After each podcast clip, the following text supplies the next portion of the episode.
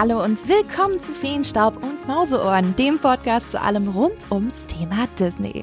Ja, ich hoffe, es geht euch gut. Ich hoffe, ihr seid gesund. Ja, und schön, dass ihr heute wieder dabei seid und zuhört, denn in dieser Folge gibt es zwei kleine Premieren und auf die freue ich mich schon sehr.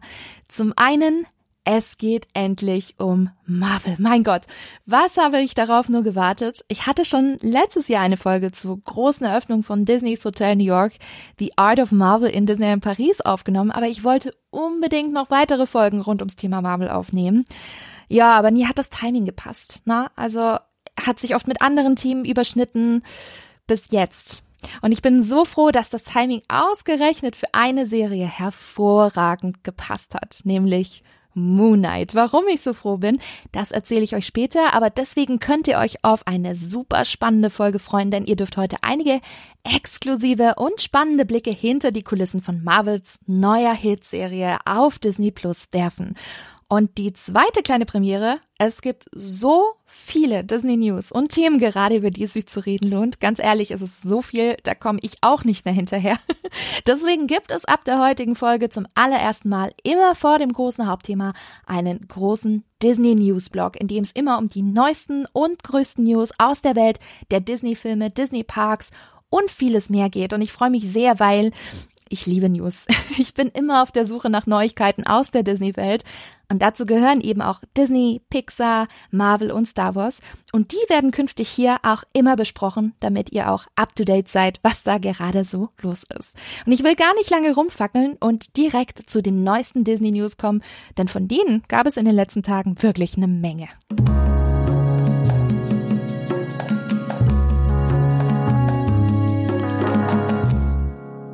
Ja, die Filmbranche war in den letzten Tagen in großer Aufregung, nämlich wegen der CinemaCon in Las Vegas. Für die Leute unter euch, die noch nie etwas von der CinemaCon gehört haben, das ist die größte Konferenz für Kinobetreiber weltweit, aber auch Journalisten sind dort zu Gast. Und das ist daher ein ganz schönes Branchentreffen, bei denen auch die größten Filmstudios wie Universal, Warner Brothers, aber eben auch Disney exklusive neue Einblicke in die kommenden Film-Line-Ups geben. Und da hat Disney echt einiges rausgehauen. Es wurden die ersten 20 Minuten aus Doctor Strange 2 gezeigt, 30 Minuten aus Lightyear, dem kommenden Toy Story Prequel. Und beides hat wirklich sehr positive Reaktionen bekommen, weswegen wir da schon sicherlich sehr gespannt sein dürfen, was die Filme uns so bringen werden. Und dann gab es auch den ersten Trailer zu Avatar The Way of Water. Hat nämlich jetzt endlich einen Namen. Jedoch gibt es den Trailer für uns noch nicht zu sehen und vermutlich erst zu Doctor Strange 2, denn da soll der Teaser wohl davor laufen, zumindest in den USA. Ja, Avatar mag für viele nicht das beliebteste Franchise sein, aber ich mag es echt seit dem Themenbereich Pandora The World of Avatar und freue mich schon echt darauf. Deswegen schauen wir mal, wie innovativ die Technik sein wird. Man hört ja einiges. Ja, und dann gab es endlich das erste offizielle Logo zur Haunted Mansion Verfilmung von Disney, die ja derzeit unter anderem in New Orleans gedreht wird mit Owen Wilson und Danny DeVito.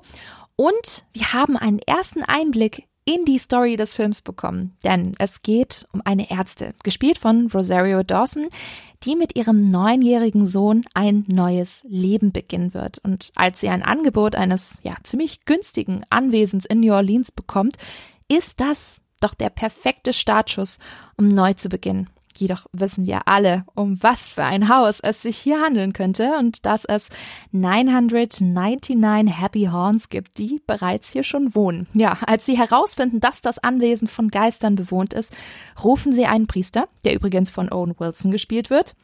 Und dazu gesellen sich noch ein Experte für paranormale Phänomene, eine Dame mit übernatürlichen Fähigkeiten und ein ziemlich grummeliger Historiker ja, zugegeben, ich habe kurzzeitig ein komisches Gefühl bekommen beim neunjährigen Jungen, weil das hat mir ganz schlechte Vibes gegeben und mich an das Desaster mit Eddie Murphy von 2003 hat zurückblicken lassen. Aber bei der aktuellen Besetzung versuche ich mich jedoch ein bisschen zu beruhigen. Ich finde es übrigens auch klasse, dass Disney die Kultur von New Orleans einfließen lässt, um so ein bisschen diesen Rückschluss zum originalen Haunted Mansion in Disneyland zu machen. Ist nämlich ja ein Herrenhaus in New Orleans. Falls ihr darüber mehr wissen möchtet, hört mal in Folge 23 von Vielen Staub und Mauseohren rein, denn da gibt's ganz, ganz viele spannende Hintergründe und Geheimnisse rund um eine der in meinen Augen besten Attraktionen in den Disney Parks weltweit. Die neue Haunted Mansion Verfilmung soll übrigens im März 2023 in die Kinos kommen. Und einen Trailer werden wir bestimmt auf der D23 Expo dieses Jahr im September noch bekommen. Und ich bin da schon sehr, sehr, sehr gespannt drauf. Also ich glaube, das wird tatsächlich ein Highlight für das nächste Jahr. Ja, auch Sony hat auf der CinemaCon präsentiert und ihr wisst, ja, Sony ist nicht immer ganz uninteressant, weil sie auch einige Marvel-Filme produzieren. Und die News dieses Mal, es wird einen dritten Teil von Venom geben. Ja, Venom ist ein klasse Charakter. Aber bitte, Sony, könnt ihr beim dritten Teil bitte ein bisschen mehr aufs Drehbuch und auf das CGI achten? Sowas würde ich lieber komplett von Marvel Studios bzw. Disney direkt produziert sehen, da die Qualität ja einfach höher in der Umsetzung ist. Ja, also merkt man, dass ich die bisherigen Venom-Filme nur mittelmäßig bis mäh finde. es tut mir leid. Dabei ist Venom so ein cooler und so ein ikonischer Marvel-Charakter. Naja, sehen wir, was Venom 3 so bringen wird. Ein Startdatum steht hier aber noch nicht fest. Ja, und dann gab's noch einen kleinen Tausch, denn Ant-Man Quantumania kommt bereits nun am 17. Februar 2023 in die US-Kinos, während The Marvels als offizielles Captain Marvel äh, Sequel, nicht Prequel, erst deutlich später, nämlich am 28. Juli kommen wird. Die haben quasi die Daten getauscht. Für mich freut's mich, weil äh, ich bin großer Ant-Man-Fan und kann die Fortsetzung kaum erwarten und Paul Rudd ist einfach verdammt gut in seiner Rolle. Also sorry für Captain Marvel-Fans, ihr müsst ein bisschen länger warten, während die Ant-Man-Fans noch ein bisschen früher auf ihre Kosten kommen. Ja, und wir bleiben bei Marvel gehen aber in die Disney Parks und zu einer kleinen Ankündigung. Denn für mich geht's Mitte Mai, überraschenderweise, wirklich, nach Walt Disney World in Florida. Und zwar aus einem ganz bestimmten Grund. Nämlich für Guardians of the Galaxy Cosmic Rewind. Es ist die erste Marvel-Attraktion in Walt Disney World und quasi die große Eröffnung des Jahres unter den Disney Parks Attraktionen. Am 27. Mai öffnet Cosmic Rewind im Themenpark Epcot und ich bin zusammen mit Jens von Mausgebabbel bereits am 15. Mai bei einer Preview dabei. Ich, ich habe es immer noch nicht ganz realisiert, wenn ich ehrlich bin. Es ist der erste große Trip seit Beginn der Pandemie für mich. Und ich werde es womöglich auch erst dann glauben, wenn ich dann auch im Flugzeug sitze. Also das Tolle ist, ich nehme euch komplett mit auf diese Reise, live auf Instagram, aber auch erstmals auf YouTube. Schaut da gerne bei Spinatmädchen der Disney-Blog vorbei. Nein, ich werde nicht unter die Vlogger gehen, aber das ist so ein besonderer Anlass und vermutlich gehören wir wohl echt zu den ersten deutschen Gästen, die das erleben dürfen. Das ist für mich bzw. für uns wirklich, wirklich toll. Deswegen wollen wir euch da mitnehmen und alles so gut wie möglich einfangen. Deswegen freut euch daher auch auf die kommenden Folgen hier im Podcast. Da geht es mit Sicherheit auch um meine Eindrücke und ein Review von Cosmic Rewind und natürlich auch ganz, ganz viele weitere Infos rund um Walt Disney World. Seid auf jeden Fall gespannt. Und ich freue mich schon drauf. Und ja, wenn ihr erste Einblicke haben möchtet, Disney hat jetzt den ersten offiziellen Trailer zu Cosmic Rewind veröffentlicht. Ich habe ihn mir aber nicht angeschaut, weil ich nämlich seit 20 Jahren die Chance habe, eine Disney-Attraktion fast komplett spoilerfrei zu erleben. Wünscht mir deswegen Glück, dass es die nächsten zwei Wochen auch so bleibt. Ich bin jetzt schon gespannt, ob ich das schaffe. Ja, wir bleiben in den Disney Parks und gehen jetzt nach Kalifornien. Denn da hat Disney bekannt gegeben, dass das Paradise Pier Hotel mit einem Toy Story Thema umgestaltet wird. Die ersten Artworks finde ich ehrlich gesagt noch nicht so ganz aussagekräftig und äh, ja, noch nicht wirklich gut, wenn ich ehrlich bin. Kann man aber auch nicht vergleichen mit dem neuen Toy Story Hotel, das jetzt Anfang April in Tokio aufgemacht hat. Und da sieht man, mit was für eine irren, wirklich irren Detailtiefe hier Disney gearbeitet hat. Das vermute und erwarte ich jetzt vom neuen Paradise Pier Hotel leider nicht. Aber ich glaube, da sollte man dennoch einen Blick drauf werfen, wie letztendlich das Endergebnis sein wird, weil letztendlich passt es doch ganz gut. Disney's California Adventure hatte ja früher den Paradise Pier, das ist jetzt Pixar Pier und da hat man jetzt das Hotel eben drauf angepasst. Ja, und in Kalifornien steht noch eine weitere Umthematisierung bevor. Und zwar Encanto kommt ins Baumhaus vom Disneyland Resort, besser gesagt in Tarzans Treehouse im Adventureland. Und Komponist Lin-Manuel Miranda hat es in einem neuen Interview schon ausgeplaudert, dass da noch ein bisschen mehr kommt. Die Gerüchteküche spricht da nämlich derzeit von einem Walkthrough, also einer Attraktion quasi zum Durchlaufen und Erleben, in der man angeblich das Haus der Familie Madrigal erleben kann. Ja, wo wir das erleben können, wissen wir noch nicht. Wie, wann, wissen wir auch noch nicht. Ob es jetzt Epcot ist oder ein Disneyland Resort werden wir sehen, wo Encanto überall künftig Einzug halten wird. Ja, um, um dieses Umthematisierungsthema abzuschließen, also unglaublich viele Umthematisierungen in diesem Monat, Tokio bekommt einen neuen Space Mountain bis 2027 mit ganz neuer Optik, die man irgendwo so zwischen Tron und dem Tomorrowland in Shanghai Disneyland anordnen kann. Sieht super schick aus auf den Artworks und innen drin wird es auch komplett neue Effekte geben. Das ist etwas, was sicherlich richtig, richtig toll wird, da nämlich auch die Besitzer des Tokyo Disney Resorts, also die Oriental Land Company, da immer ziemlich viel investiert, um das bestmögliche Ergebnis zu bekommen.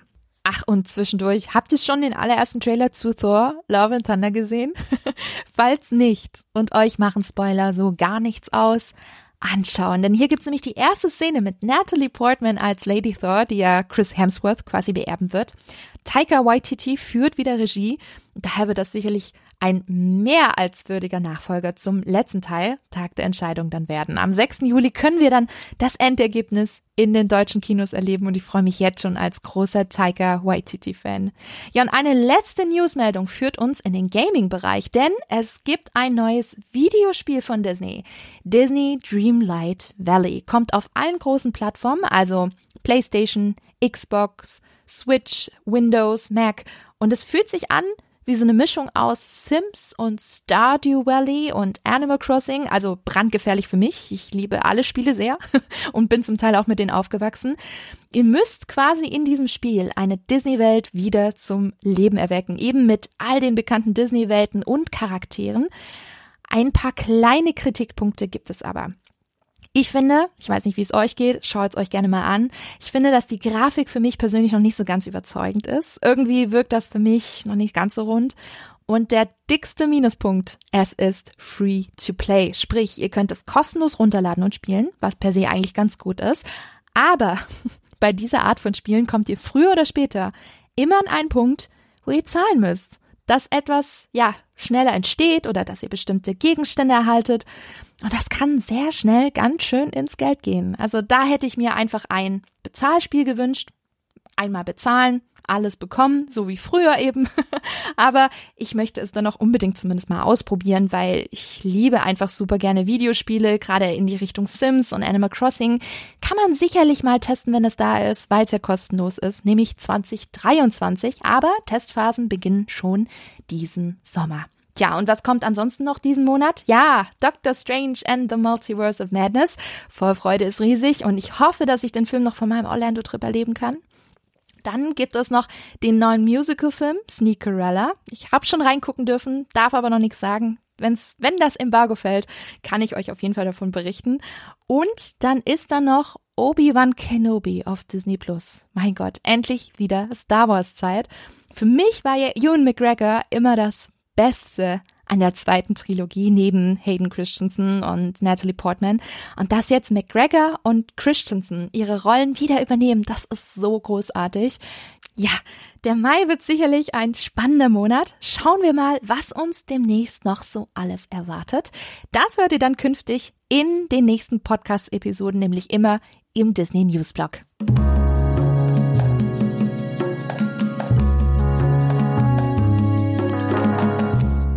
Kommen wir zum Hauptthema dieser Folge, auf das ich mich schon sehr freue. Moon Knight, Marvels neue Hit-Miniserie, die wir seit dem 30. März auf Disney Plus erleben können.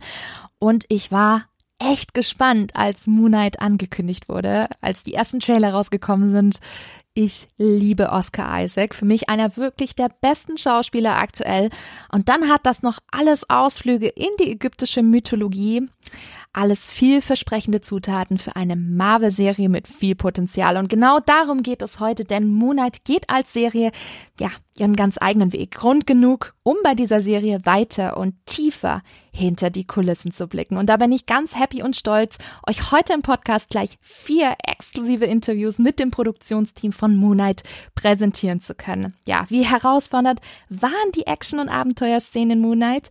Dazu erzählen euch die Kameramänner Andrew Dross Palermo und Gregory Middleton mehr über ihre ganz eigenen Herangehensweisen. Und zudem durfte ich mit Produktionsdesignerin Stefania Cella über die authentischen ägyptischen Set-Designs reden und Kostümdesignerin Megan Kasperlik erzählt uns zudem mehr über die besonderen Superheldenanzüge von Moon Knight.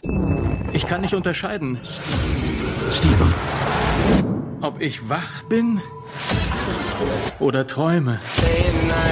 Es muss schwierig für dich sein. Die Stimmen. In deinem Kopf. Halt Maul! Du trägst Chaos in dir. Akzeptiere das Chaos.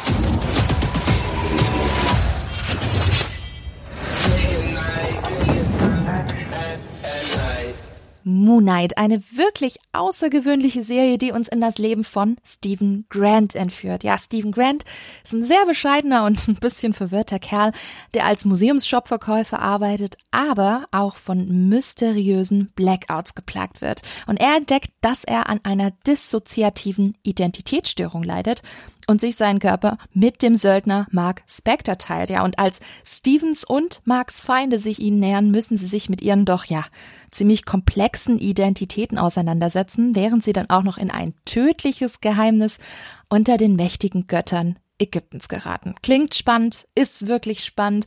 Und wir haben hier wirklich einen tollen Cast angeführt von Oscar Isaac als Stephen Grant bzw. Mark Spector der für mich seit einigen Jahren zu den besten Schauspielern aktuell gehört. Ja, und dann noch Ethan Hawke als Gegenspieler Arthur Harrow.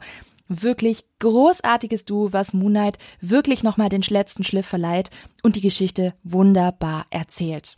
Wenn ihr Marvel-Fans seid, habt ihr sicherlich die Serie schon gesehen oder ihr wartet, bis alle Folgen komplett sind und binscht das durch, denn dann ist jetzt der richtige Zeitpunkt, um einzusteigen, da Mittwoch, 4. Mai bereits das große Serienfinale steigt. Ihr hört es gerade schon. Diese Folge ist aufgenommen vor dem Finale. Das heißt, alles, über was wir heute sprechen, inkludiert maximal Folge 5. Und ich bin genauso gespannt, was uns in der letzten Folge erwarten wird, inklusive möglicher End-Credit-Scenes. Das lieben wir Marvel-Fans ja alle. Und ich weiß nicht, ob es euch genauso ging. Aber ich mag Marvel. Ich bin ein riesiger Fan vom Marvel Cinematic Universe und bin da auch echt sicher drin. Aber sobald es in Richtung Comics geht, wird es ein bisschen herausfordernder. Und daher war für mich, bin ich ganz ehrlich, Moon Knight für mich erstmal komplett neues Territorium. Aber die Story hat mich da wirklich von Anfang an gecatcht, was eben an den spannenden Themen liegt, die Moon Knight vereint. Zum einen die ägyptische Kultur, die Geschichte, die Verbindung mit Abenteuerelementen, wie man sie aus Indiana Jones oder die Mumie oder das Relikt kennt, vereint mit dem Thema mentale Gesundheit. Das klingt ganz schön experimentell und für Marvel in gewisser Weise, wenn man jetzt auf die Filme und Serien schaut, auch ziemlich ungewöhnlich. Aber gerade das macht für mich Moon Knight so besonders. Da steckt eine dicke Portion Mystery dahinter, vermischt mit überraschend düsteren Themen, aber dazu kommen wir noch. Und all diese Themen spiegeln sich auch in der Visualität wieder, wie Moonlight aussieht, wie sich die Serie anfühlt. Und da gehören einige Bereiche der Marvel-Produktionen dazu, die wir uns heute mal gemeinsam genauer anschauen. Nun, was macht einen Superhelden zum Superhelden? Ja, seine Fähigkeiten. Aber da ist noch etwas anderes, nämlich sein Anzug. Und der kommt bei Moonlight von Kostümdesignerin Megan Kisperlik. Kisperlik hat bereits an vielen großen Produktionen mitgearbeitet, wie The Dark Knight Rises, Watchmen und Mare of Easttown. Und Marvel kennt sie bereits durch ihre Arbeit an The Amazing Spider-Man 2, ist also auch da nicht wirklich eine Unbekannte. Und in Moon Knight verlieh sie den Schauspielern ihren Look mit ihren Kostümen, egal ob jetzt Wüstenoutfit oder der ja klassisch elegante Look vom Anführer Arthur Harrow. Und im exklusiven Interview erzählt uns Megan Kasperlik mehr über ihre Arbeit und den ganz besonderen Anzug von Moon Knight.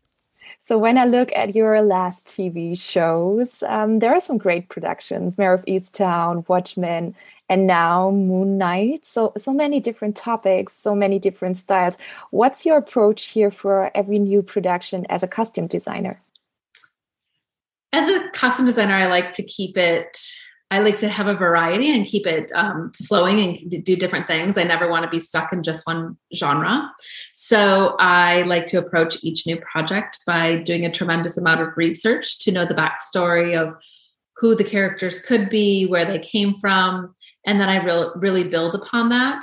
So um, yes, Moon Knight is very different from Mayor of um, so I did a tremendous amount of research about Egypt about within the comic about the characters where they live where they could come from what they've been doing what are their jobs so i really take a deep dive into the research Okay, so with Moon Knight, we have a material based on a comic book in which, for example, the superhero suit is all actually already depicted in detail. So, mm-hmm. where does the work begin for you in this case? Where do you have creative freedom, for example, to further develop the original comic template? Yeah, so the comic has created um, what who Moon Knight is. It has been created already and who Mr. Knight is, but then that is then taken and obviously the MCU needs to revamp it and make it um, to today's standards or what we would see because a number of these comics were written in the 70s and the 80s or the early 2000s. So it just depends on what the comic is. So bringing a two-dimensional character to life um, just because maybe in the comic the arm can bend a certain way, it can't necessarily bend that way in real life. So we have to factor in a number of things, including functionality, uh, impact on screen. What can can the actor move in it? Can they act in it? Can they breathe in it? um, so that was um, an exciting challenge, and I wanted to make sure that there was new life into the suit and that it was advancing um, as the show continues on. Yeah, and I really love the idea about the different approach of the suit, like a superhero suit costume. And Steven's idea of a suit that is more of a white and clean business suit that is completely far away from his uh, original comic one. So, how did uh, this idea come? So, um, working with the uh, Marvel Biz Dev department, they um, they have an in-house creation team that's been building on all of their um, shows and all of their characters. So when I come in, there's been kind of a template that is set, and then I wanted to make sure that there was a lot of texture and a lot of um, excitement within the suit. So what we did is we created a of fab pretty much made our own fabric to create the Moon Knight costume, in which we 3D printed the texture onto the fabric and then cut different pattern pieces into it to create it. And then also put the hieroglyphs in the pants and laser cut those in and and embedded um, into the mold of the crest that was on the chest, the symbolism of Khonshu, because that's where Moon Knight comes from. So there's a lot of Easter eggs and a lot of symbolism within that. Um, and then for the Mr. Knight costume, I was terrified of a solid white suit because a three piece white suit can go so wrong. So I wanted to make sure that there was excitement within that. And I'm so proud of my entire team. We completely built it in house and they did such an amazing job creating it. And we used a textured fabric that had a little silver lame in it so that when the light hits it, it would kind of bounce off and give a shimmer, which I think could be, it was really magical in the, um, when it was lit.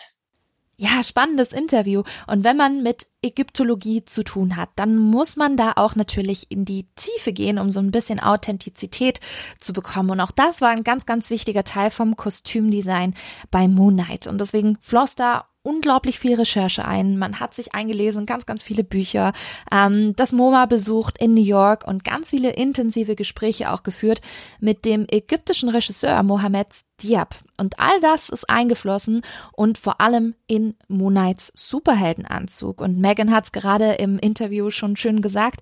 Er hat eine Halbmondklinge eingesetzt auf seinem Brustpanzer und in Hieroglyphen liest man auf seiner Hose Conchus eilt. Und selbst auf der weißen Anzugversion von Mr. Knight sind überall Anspielungen auf Konshu zu sehen. Schaut mal genauer hin, sieht man unter anderem auf seiner Krawatte, die Schuhriemen sind auch eine Hommage an ägyptische Mumien. Das alles ist schon verdammt detailliert designt und bringt das alles nochmal auf ein ganz besonderes Level, das man selbst bei Marvel nicht alle Tage sieht. Und diesen besonderen Look von Moonlight sieht man nicht nur im Kostümdesign, sondern auch in der Kamera. Und gerade die Kamera ist etwas, was für mich manchmal viel zu sehr in den Hintergrund tritt, aber eigentlich unglaublich essentiell ist für jede Filmproduktion. Gerade bei Marvel, weil die Filme und Serien des MCUs so stark von Action-Szenen leben. Kameraarbeit ist da schon herausfordernd, vor allem bei schnellen Stunts oder eben auch in der Mischung von echten Effekten am Set und den Greenscreens. All das, was danach quasi animiert äh, wird und äh, noch mit dem Computer zum Leben erweckt wird. Und in dieses Thema gehen wir auch etwas tiefer hinein. Ja, Kameramann Gregory Middleton war für die Kameraarbeit in Episode 1, 3, 5 und 6 von Moonlight zuständig. Der Kanadier hat bereits Game of Thrones gemacht, Watchmen und James Gunns äh, Slither übrigens gefilmt. James Gunn kennen wir von den äh, Guardians of the Galaxy Filmen. Und Gregory erzählt uns im Exklusivinterview über die Besonderheiten beim Dreh von Moonlight. Yeah, you're no stranger to hit shows. You've done Game of Thrones, you've done Watchmen. So, how does Moon Knight fit in by comparison? What is so special for you about Moon Knight? Um, well, first of all, thank you very much, and thank you for the interest in our craft and for talking to me. Um, the the, it, the, for me, the interest in Moon Knight was that the story is driven by the exploration of the character, and so it's a story that is all about you know what what this character goes through to understand himself and to reconcile with himself. And for me, that's the most interesting part of those stories. In a strange way, you know, Game of Thrones is actually a story about people less than it is about you know politics because it's a story about the cost of things on people. And and this is a story about someone coming to terms with his own reality. Uh, you know, whatever created this you know division within him, and that for me is the most interesting thing about it, and that's what drives everything. Uh, and then also the fantastical.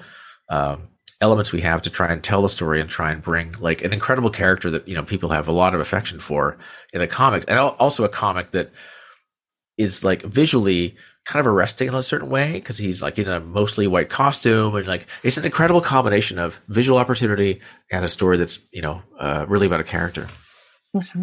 So, as a cinematographer, you not only have to to have a good eye, but you also have to handle a wide variety of special effects on set as well as visual effects. So, how do you deal with that regarding Moon Knight? What is the crucial uh, crucial difference here for you in your work? Uh, well, that's actually one of the basic things we do when we are like preparing a script. Is we break down a number of things like what will be a location, what will be a set we will build, and how we will realize some of these like fantastical things. Like Moon, Moon Knight is jumping off a pyramid, and you know he's gonna tackle somebody, or you know whatever. There's a there's a million things. Like we're walking across the desert and we find a tomb, and we have a floating scarab in Harrow's hand, uh, and so you basically try and uh, break down everything into all the elements of what they are. And you don't want to lean too heavily on one thing. It does not everything needs to be visual effects because when you can't do everything that way, it'll run out of time and you know money to create that stuff. So like we shot the desert material in Jordan for Egypt, uh, and we tried to you know use our use the most uh, as much location as possible for that. Uh, and it's incredible and it's beautiful, and we shot you know incredible stuff there. Things where we have to do things like we're going to be in a giant you know chamber inside the Great Pyramid of Giza, well, that's going to be a set. And it's going to be very inspired by elements of the comic, elements of the script that are like trying to bring these things to life. So a lot of it's that, and things that, that will go between visual effects and special effects will go between what is like a physical thing and what is better to have a physical thing and what when a physical thing cannot do that usually is a split so sometimes we start with a physical object and then it'll become a virtual object for example like moon knight might be real during one minute and then once he goes far enough off the building, he might be a digital character for something like that.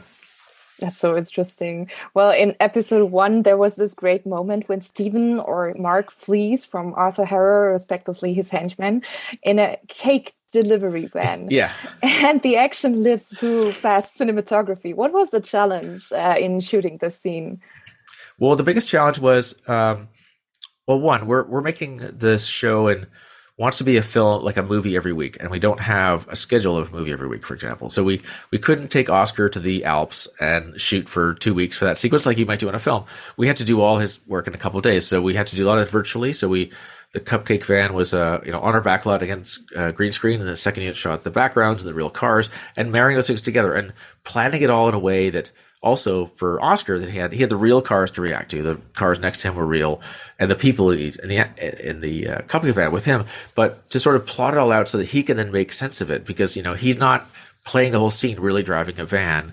He can't rehearse the whole scene, and you know what I mean. So you have to kind of break it up, not just in shots, but to make it make sense for him, so he can do that, and then break it into shots that we. I have to like match the lighting to the backgrounds we have, or figure out what will be virtual, what will be a you know, digital car, things like that. It's it, it's a very very complex process. Every shot is like its own little puzzle to figure out how you'll do it. Like for example, the the stuntman jumping off one car onto the back. Like he lands as a, a real guy in our van that continues the shot continuously all the way to the front to wrestle with Oscar, but it begins with a stuntman on a car in uh, on a car in a location, and to match those together and get them all to match is like a, quite a tricky process.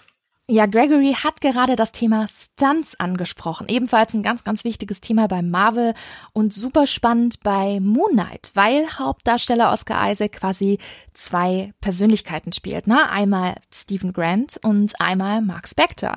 Und auch das muss sich in den Action-Szenen widerspiegeln. Und das merkt man auch sehr. Ne? Mark Spector ist ein erfahrener Söldner.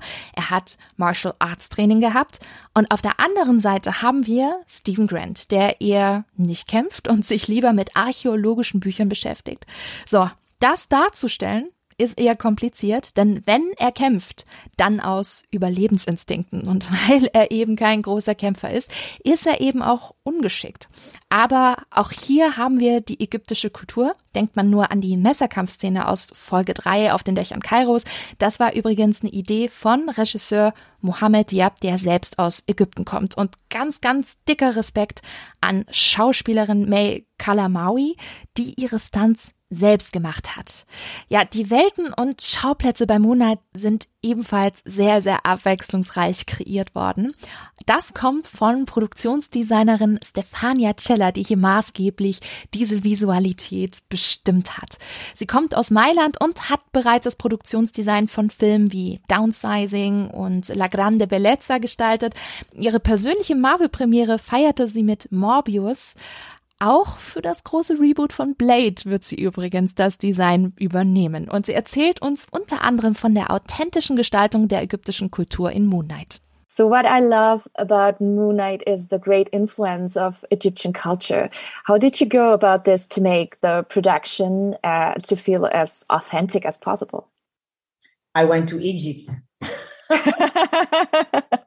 I went to Egypt. I started by going to Egypt uh, and uh, with Mohammed, the director, and uh, we spent uh, some time. We spent some time there, and then we have uh, an Egyptologist that help us through the entire work on, you know, be accurate in the way we were portrayed, the different divinity, and the way we were uh, layer in uh, all our you know uh, the walls of the chambers of the god or the walls of alexander the two you know we we we wanted the hieroglyph uh, to be proper to the story than we were saying mm-hmm.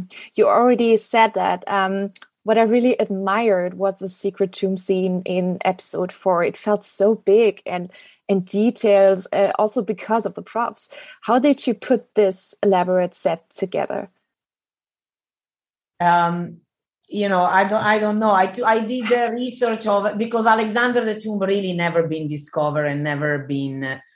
So I, you know, I did research of many different uh, burial uh, tomb from not just from Egyptian, but also from uh, Macedonia because Alexander was Macedonian. So I wanted to combine the ancient Greek culture with the, the Egyptian. And so that's why the tomb is not uh, uh, fully just Egyptian, is as a, a slight uh, influence of uh, the Macedonian uh, culture. I, I really wanted to combine because he was from from Macedonia, but he wanted to be a pharaoh. He wanted to be considered a pharaoh when he became uh, when he conquered Egypt. And you notice this in, in the scene, definitely. So, what I also find compelling about Marvel is the combination of green screens and also physical sets. Is that kind of, you know, the physical foundation of the set important to you as a designer? How do you find the, the right balance between uh, those two things? Well, I mean, the all the tombs were on camera.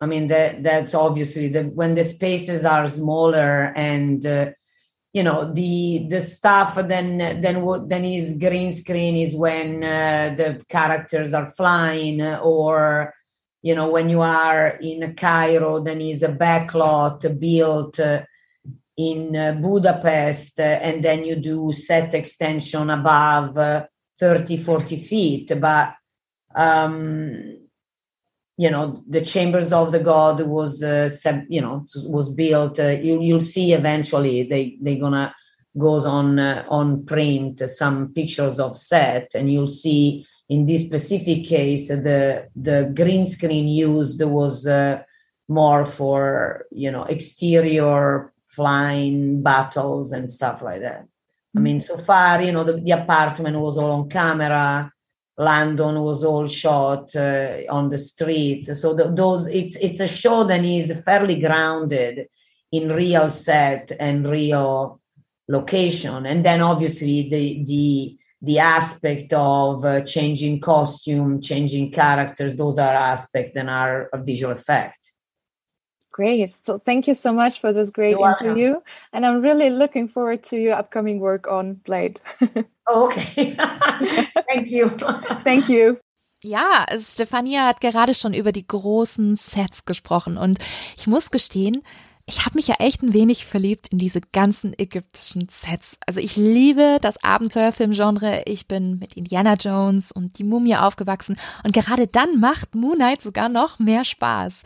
Und ein Großteil der Sets, wusste ich gar nicht, wurde hierfür übrigens in Budapest in Ungarn gedreht. Fand ich echt spannend, denn da sind nämlich die Origo Studios, die haben zehn große Soundstages, ist ziemlich groß, um die genau diese Sets in Ägypten von Moonites zum Leben zu erwecken. Und Cella hat hier nämlich nicht nur mit Ägyptologen zusammengearbeitet, sondern sie hat auch Bildhauer aus Italien zur Produktion dazu geholt.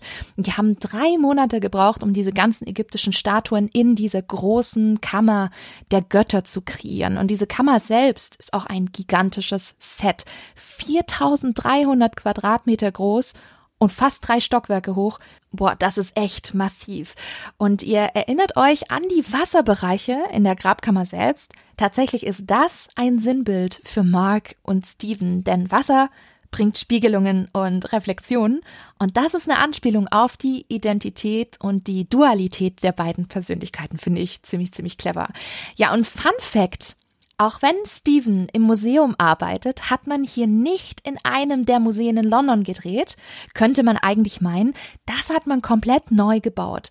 Und viele Straßen hat man auch in Budapest so ausgewählt, dass sie aussehen wie in London. Ist jetzt tatsächlich auch nicht ganz so schwer, weil die beide Städte teilen einen sehr ähnlichen Architekturstil an ganz, ganz vielen Ecken. Und dass bei Moonlight nicht allzu viele Greenscreens zu sehen waren, hat man das Regisseur Mohamed Diab zu verdanken. Er wollte nämlich Realität. So wenig Greenscreens wie nur möglich für eine Geschichte, die sich in einem Kopf von jemandem abspielt. Aber es gibt in den Kulissen auch Geheimnisse, die wir als ZuschauerInnen entdecken können. Es gibt nämlich in einigen Folgen einen QR-Code, der in den Kulissen von Moonlight versteckt ist. Schaut euch mal die Folgen genau an und findet den QR-Code und scannt ihn ab. Und als Finderlohn sozusagen belohnt euch Marvel mit digitalen Comic-Ausgaben. Genau richtig gehört. Denn hinter dem QR-Code, beispielsweise aus Episode 1, versteckt sich Ausgabe 32 von Werewolf by Night. Ja, klingelt da was? Genau das wird derzeit als Marvel Halloween Special für Disney Plus verfilmt. Und in dieser Ausgabe hat Moon Knight seinen allerersten Comic-Auftritt. Ich verrate euch an dieser Stelle jetzt nicht die genauen Episoden und Stellen der QR-Codes, vor allem für diejenigen, die suchen und rätseln wollen. Da will ich echt keine Spielverderberin sein, aber diese Idee finde ich schon ziemlich genial.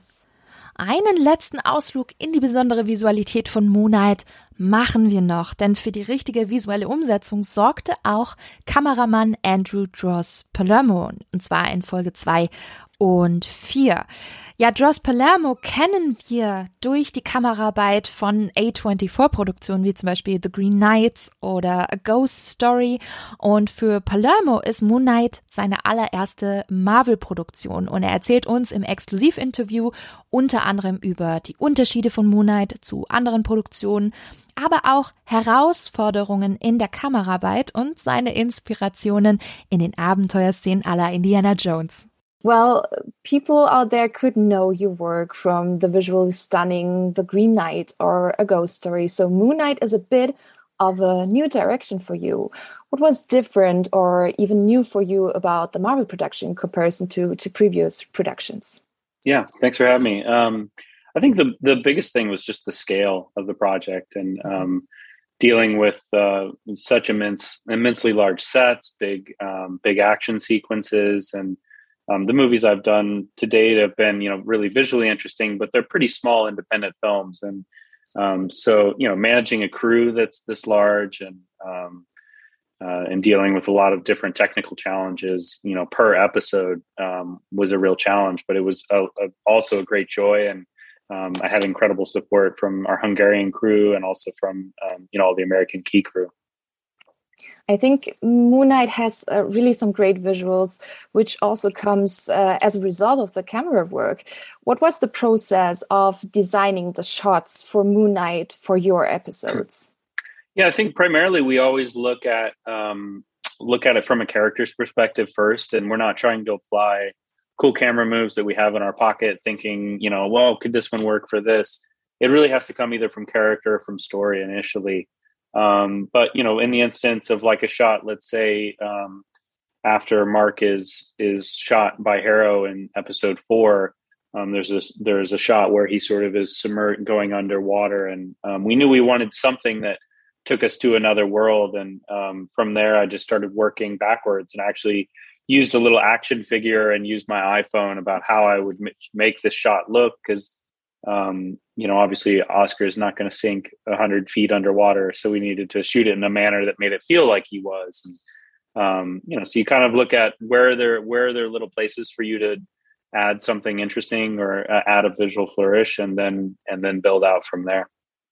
Great. So there were so many scenes in episode four that gave me absolute Indiana Jones vibes, especially the one in which Layla tries to cross the abyss. Um, did you had some inspirations or did you even made some references to other movies from the genre when you shot the episode yes yeah we looked at a lot of different stuff um, all kinds of uh, things where people are going through tombs or of course indiana jones and a lot of things like indiana jones are so baked into your mind you don't even have to revisit them. Um, but it was good to revisit just to see how the light looked or um, you know i even looked at the new tomb raider to see kind of what they were what they were looking like. And um, I also just looked at a lot of like cave diving documentaries and and like spelunking things and um, nature documentaries. Like Planet Earth has a great episode about cave cave systems, and you know I was trying to look at like what the, what would the light look like, however many feet down we are, if there's only a very small hole somewhere with some daylight getting in. Um, you know, it was fun to just draw inspiration from those. My main reference was a photograph from somebody um, who had shot inside of a really large cave system in North America. Mm-hmm. You already said that uh, challenge. Was there a scene in Moon Knight where you got a bit nervous because of the challenging staging? Mm. The the um the end of episode two where Oscar is talking to himself in the in the pyramidal structure, um, and he's in sort of an open air theater. That one was pretty scary at first. Um, because he's talking to himself while he's on the move and the camera's on the move and um, just technically that's a real it's a head scratcher at times and and it comes off i feel in the in the finished product as though it wasn't hard and that it wasn't a technical challenge which you know how many conversations we had about this and how many things we tested and everything you know um, was worth it in the end because it, it happened pretty fluidly. And there's a lot of help from visual effects as well to blend a couple shots back and forth so you never notice that there's hidden cuts in there. And um, you know anytime oscar was talking to himself in reflection was a challenge in some respect Ach, da waren echt spannende Insights dabei. Daher ein riesiges Dankeschön an Megan Kisperlik, Stefania Cella, Gregory Middleton und Andrew Dross Palermo für die spannenden Interviews und tollen Insights in den Produktionsprozess von Moonlight. Und natürlich auch ein dickes Dankeschön an Marvel und Disney Deutschland für die tolle Möglichkeit.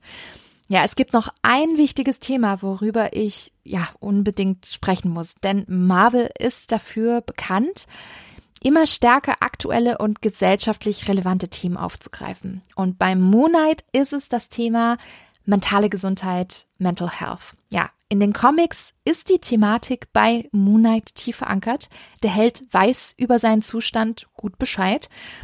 Ein Grund, ein großer Grund sogar, warum Moonlight für mich wirklich ein besonderer Superheld ist.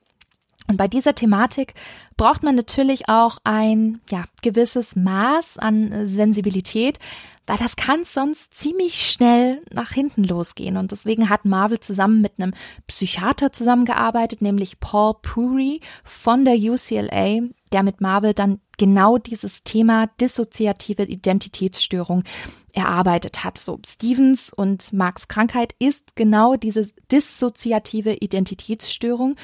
Und die Aussagekraft ist hier schon ziemlich stark. So, auch wenn du mental gehandicapt bist, krank bist, kannst du es immer noch schaffen. Du kannst immer noch ein Held sein.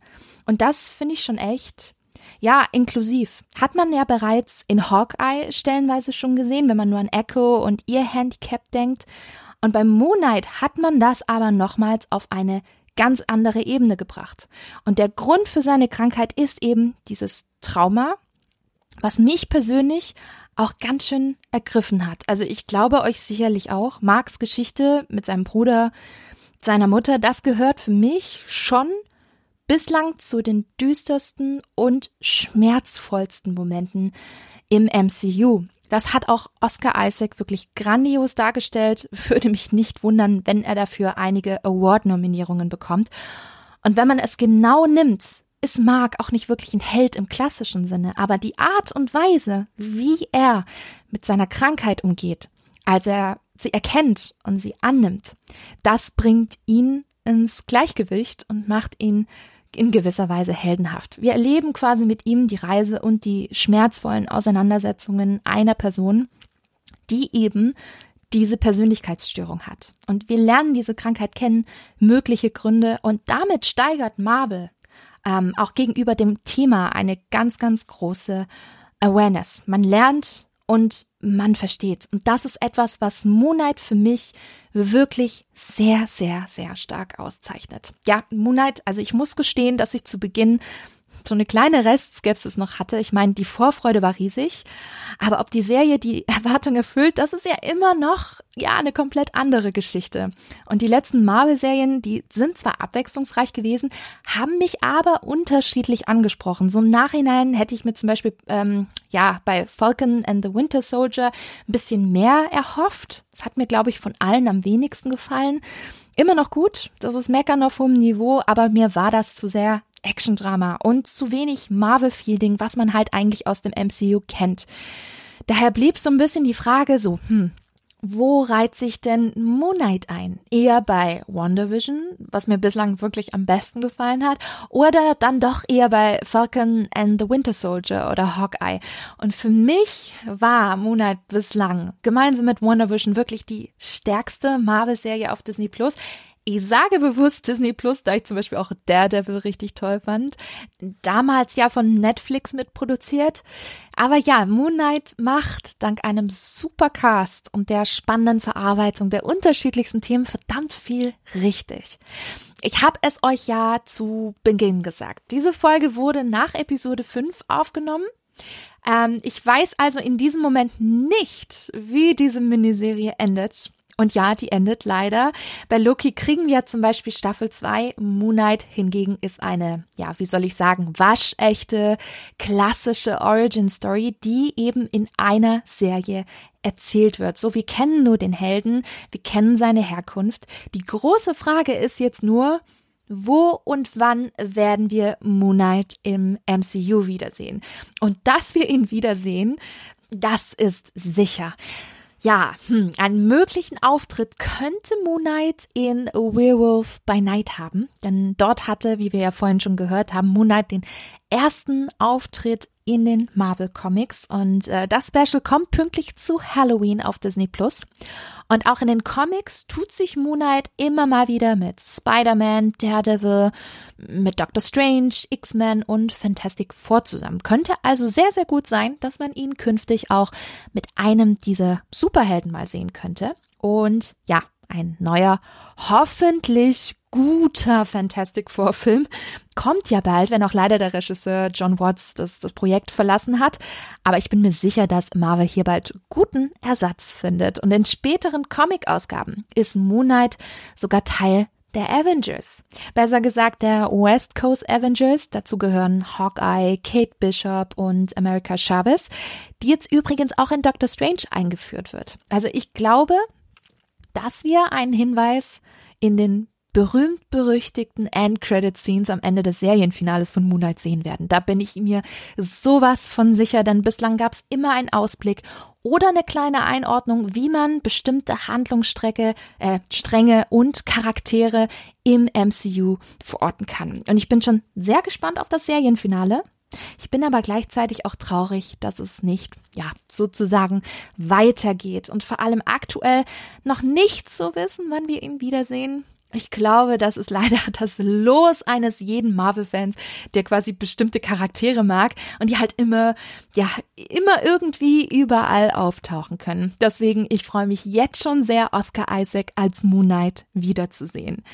Ja, Moon Knights, tolle Serie mit feinfühliger Herkunftsgeschichte, die für mich ja wirklich aus allen Marvel-Serien aufgrund der Themen und Visualität wirklich hervorsticht. Und ich hoffe, ihr habt heute einige spannende Details und Einblicke mitgenommen die ihr so über die Marvel-Serie vielleicht auch so noch gar nicht wusstet. Und äh, tatsächlich wird da noch demnächst einiges an Marvel-Serien auf Disney Plus kommen. Wir haben da zum Beispiel Miss Marvel startet ab 8. Juni. Dann kommt da noch She-Hulk als weibliche Hulk-Version. Wir haben Secret Invasion, X-Men 97, Ironheart und, und, und. Ihr seht, uns wird da definitiv nicht langweilig in puncto Marvel-Serien und über die eine oder andere Serie werdet ihr definitiv auch hier im Podcast erfahren. Ja, Frage an euch, ehrliche Meinung. Wie hat euch Moonlight gefallen? Auch im Vergleich mit anderen Marvel-Serien. Und falls es euch gefallen hat, was waren eure persönlichen Highlights, eure Lieblingsfolgen? Und falls nicht, Womit hattet ihr vielleicht Probleme bei der Serie? Ja, schreibt's mir doch in die Kommentare unter dem Instagram-Post auf dem Feenstaub und Mauseohren-Account. Und ich freue mich schon sehr zu hören, wie euch Moonlight gefallen hat. Ja, das war's mit der heutigen Episode. Hat es euch gefallen, dann lasst doch gerne eine Bewertung bei Apple Podcasts und Spotify da. Und wenn ihr mehr Disney News und Infos haben möchtet, findet ihr mich auch unter spinatmädchen.com auf Social Media wie Instagram, Facebook, Twitter und YouTube ebenfalls unter Spinatmädchen und natürlich auch unter Feenstaub und Mauseohren. Ja, ich freue mich, wenn ihr das nächste Mal wieder einschaltet. Bis dahin haltet die Mauseohren steif und bis bald.